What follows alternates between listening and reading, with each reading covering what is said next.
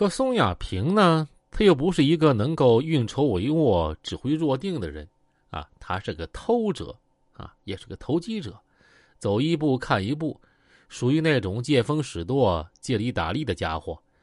他宋亚平平生所做气魄最大的一件事儿，莫过于这次出卖隋文昌、倒向黄毛毛了。于他来讲，无论前景怎么样，此其一举也是无法回头了。对于宜宾黑道来说，这如同啊起爆了一枚重磅炸弹，把社会上几大团伙通通炸了个天翻地覆、人仰马翻。就当时来说，宋亚平做出这样的决定也是艰难的。无论如何，他是隋文昌的心腹。几天前，隋文昌还派他和郝四儿到成都买枪。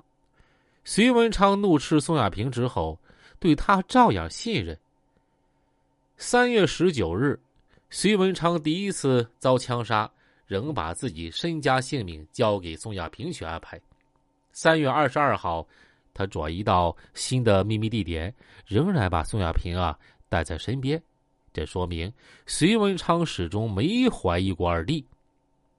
在这种情形下，宋亚平出卖大哥就显得极不仗义、毫无道理。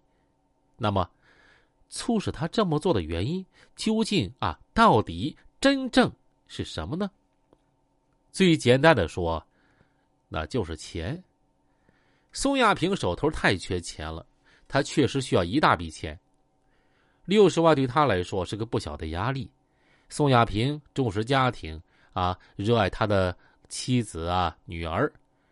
他自己说，他家的积蓄总共不过几十万元，在赌场亏下这么大的窟窿，他束手无策，走投无路了。在这样的情况下，回想起办赌场时候他所谓的啊投资，现在很难说啊，还有有有有有没有这件事儿呢？对比起他和隋文昌在收入上的巨大差异，在心理上产生落差和不平衡感是可以理解的。隋文昌在沁园茶楼斥责宋亚平烂赌，虽然有抱怨成分，但也包含着袒护的意思。事后还拿出三万块钱啊给他扛账，只不过这三万块钱离宋亚平的胃口太远了，于是，在宋亚平精心考虑之后。他被公开训斥这件事儿，就成了他倒戈的直接借口，而事实上也正是这样。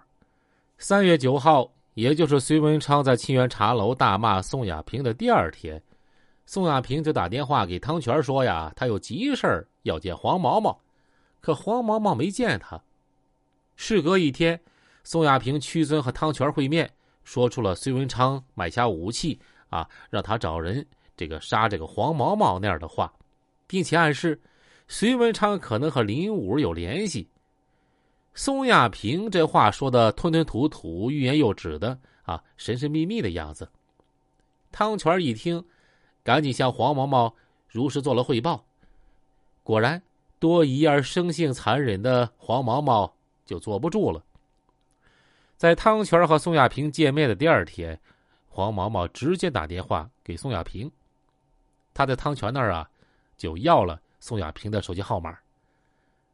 喂，二弟嘛，嗯，我想问你些事情啊，你到我这儿来一下，我在九都宾馆北楼等你。宋亚平一听，受宠若惊。平时黄毛毛只和隋文昌这级别的人物打交道，宋亚平在他眼中啊就是个马仔，而且黄毛毛说话如此客气啊，那是不多见的。宜宾中区方圆不过两平方公里，这来去十分方便。黄毛毛的房间在北楼的最里边。宋亚平到的时候，见楼口站着几个人，像是黄毛毛的手下。进了房间，却只有他一个人在等候宋亚平。呵，这又是一种待遇啊！说明黄毛毛对他的重视，也说明了他向汤泉透露的风声已经生效了。宋亚平坐下，黄毛毛开门见山：“那个二弟呀，你让汤二娃捎的话，我晓得喽。我叫你来，就是为了把这话啊摆得更清楚些。”宋亚平说：“哎呀，没有什么更多可讲的。要说武的，我都讲给汤泉了。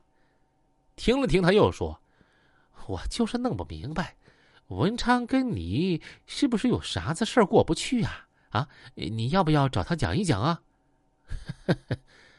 我跟他有啥子事儿吗？